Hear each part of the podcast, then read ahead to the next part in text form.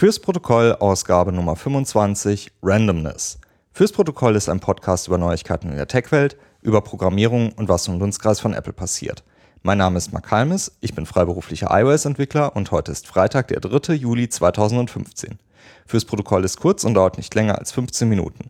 Also, los geht's. Die Tage hat GitHub ein neues Repo aufgemacht mit ein paar Skripten, die sie für ihre Projekte benutzen. Und dort waren so ein paar Sachen drin, die ich ziemlich cool fand. Und zwar ähm, geht es in erster Linie darum, die Benutzung von einem Projekt bei GitHub zu vereinfachen. Das ist ein internes Projekt von GitHub und ähm, man hat halt irgendwie so diese, diese Abhängigkeiten, um ein Projekt an den Start zu bringen, um ein Projekt aktuell zu halten, um irgendwie einen Server mal an, an den Start zu bringen, die Konsole aufzumachen, zu gucken, was da irgendwie so los ist. Also so dieses normale Zeug.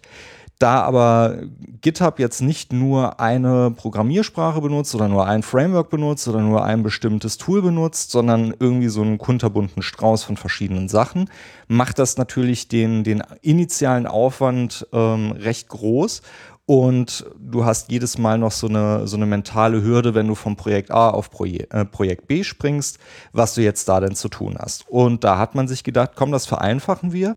Wir schreiben einfach ein paar Rapper-Skripte und äh, halten uns an eine Konvention, nämlich die Konvention, ähm, über die Namen der Skripte einfach bestimmte Sachen abzubilden. Das sind ein paar äh, Bootstrap, Setup, Update, Server, Test und so weiter und so weiter.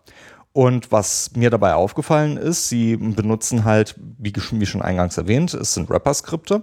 Das heißt, äh, sie benutzen halt einfach Plain All Shell, also die Born Shell, und rufen einfach von dort aus die eigenen ja, ähm, nativen Systeme auf. Also sowas wie Rake, sowas wie, äh, wie Bundler und solche Geschichten. Das finde ich eigentlich ganz nett weil man dadurch natürlich diesen, diesen mentalen Overhead einfach los wird und man einfach an der Stelle sagen kann, okay, jetzt habe ich dort tatsächlich die Möglichkeit, schnell mich irgendwie reinzubringen, weil die Kommandos, die ich eintippen muss, egal auf welchem Projekt ich bin, sind immer dieselben, um dort mal irgendwie was nachzuschauen, zu testen, irgendwelche kurzen Konsolen-Outputs mir anzuschauen und so weiter und so fort. Finde ich ziemlich gut, ist eine, ist eine coole Idee. Ähm, ich habe mich halt gefragt, wo macht das Sinn? Es macht halt natürlich nur Sinn, wenn man zwischen verschiedenen Projekten hin und her springt. Und ähm, habe dann auch im, im, zweiten Schritt gedacht, naja, für, einen, für einen Freelancer ist das vielleicht auch interessant. Aber auf der anderen Seite, wenn ich zwischen Kunden hin und her springe, dann müsste ich halt auch alle Kunden davon überzeugen, das zu benutzen. Das kann man vielleicht mal versuchen, indem man halt einfach sagt, hier, das macht GitHub und ähm, benutzt einfach diese Konvention von ihnen und dass es halt auch für das eigene Ramp-up an der Stelle einfacher ist. Aber der Kunde hat dann natürlich in der letzten Instanz natürlich immer recht. Und äh, wenn er das nicht möchte und lieber seine normalen äh, Systeme nutzen möchte oder eigene äh, Konventionen pflegen möchte, dann äh, sollte man sich da natürlich dran halten. Der zweite Punkt, äh, den ich heute ansprechen möchte, ist eine fantastische Episode von den Mac Power Users. Und zwar meine ich die Folge Rethinking Task Management with Kuroshtini. Und ähm, ein hervor, also ein ganz, ganz toller Podcast. Der hat mir richtig gut gefallen. Kuroshtini ist ähm, ein, ein Mensch, der vor ein paar Jahren angefangen hat, ein Buch zu schreiben für Workflows mit GDT mittlerweile, also für Getting Things Done, und ähm, das auf OmniFocus angewendet hat. Das Ganze, also wer mich kennt, ähm, Workflows und äh, OmniFocus, GTD, wisst ihr schon, ha, das ist alles, was, was mich irgendwie äh, anspricht und mir Freude bereitet in einem Satz drin. Deswegen gefällt mir vielleicht auch dieser, dieser Podcast so gut. Aber ähm, was ist so Tolles da drin gewesen, dass ich den besonders hervorheben möchte? Und zwar gab es so einen so Aha-Moment nochmal für mich äh, zwischen der Unterscheidung, was ein Kontext und was ein Projekt oder eine Perspektive halt an der Stelle ausmacht. Und äh, wie es der Zufall so will, hat äh, Ben Brooks äh, die Tage auch nochmal über seinen Kontext nachgedacht, indem er dann auch Omnifocus verwendet und äh, hat von seinen 30 Kontexts das Ganze runtergebrochen auf sechs, die er nur noch verwendet. Ähm, das ist ein Ansatz. Äh, Kuroshdini und äh, auch David Sparks von, von Mac Power Users äh, verwenden definitiv mehr Kontext und ähm, ob das dem einen oder dem anderen gefällt, ist, ist halt die Sache. Mein persönlicher Aha-Moment war nochmal diese, diese tatsächliche Unterscheidung, was macht ein Kontext aus. Und ein Kontext, wie ihn Kuroshdini zum Beispiel auch beschrieben hat, war zum Beispiel den Kontext einer Agenda und unter diesem Kontext einen, einen Subkontext anzuhängen für eine Person. Das kann zum Beispiel die Ehefrau sein, ein Geschäftspartner, ein Kunde. Was äh, ich noch da drauf setze, ist ähm, ein weiterer Kontext für Sachen, auf die ich warte, meine Waiting Force. Also so der, der Standard, wie man ihn auch in Getting Things Done halt verwendet. Aber darunter habe ich auch nochmal einen Subkontext dieser Person, auf, von der ich etwas zurückbekommen möchte. Auch wieder dort die Ehefrau, der Vertragspartner oder ein Kunde. Und damit wird es relativ einfach, nach Personen zu suchen. Jetzt habe ich aber dafür noch keine Perspektive mehr angelegt. Und das war so der Aha-Moment, wo ich gedacht habe, Moment mal, das ist natürlich spannend, da jetzt zu unterscheiden und zu sagen, na gut, einen Kontext kann, kann man alleine sehen, man kann eine Perspektive und ein Projekt alleine sehen.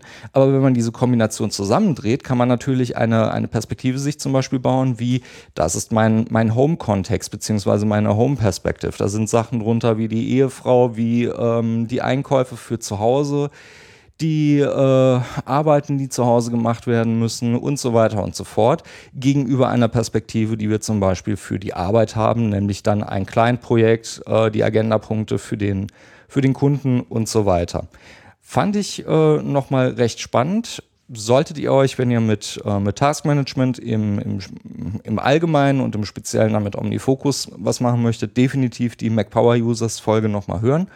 Und ähm, wenn ihr Interesse dran habt, Kurostini hat, wie gesagt, diese beiden Bücher geschrieben und die sind aktuell reduziert, weil er da nämlich noch Preise für gewonnen hat und auch in Verbindung mit der ähm, MPU-Folge hat er gesagt, komm, gibt's ein bisschen günstiger. Ich habe beide mir mal geshoppt. Das erste habe ich schon angelesen und das, was ich bisher gelesen habe, gefällt mir sehr gut. Er steigt da genüsslich und entspannt erstmal mit ein dass er nochmal so ein bisschen ähm, Dinge in OmniFocus erklärt. Also wenn ihr das, äh, das tatsächlich nutzt, also OmniFocus und Getting Things Done, ich glaube, das ist eine, eine gute Empfehlung, da macht man nichts verkehrt.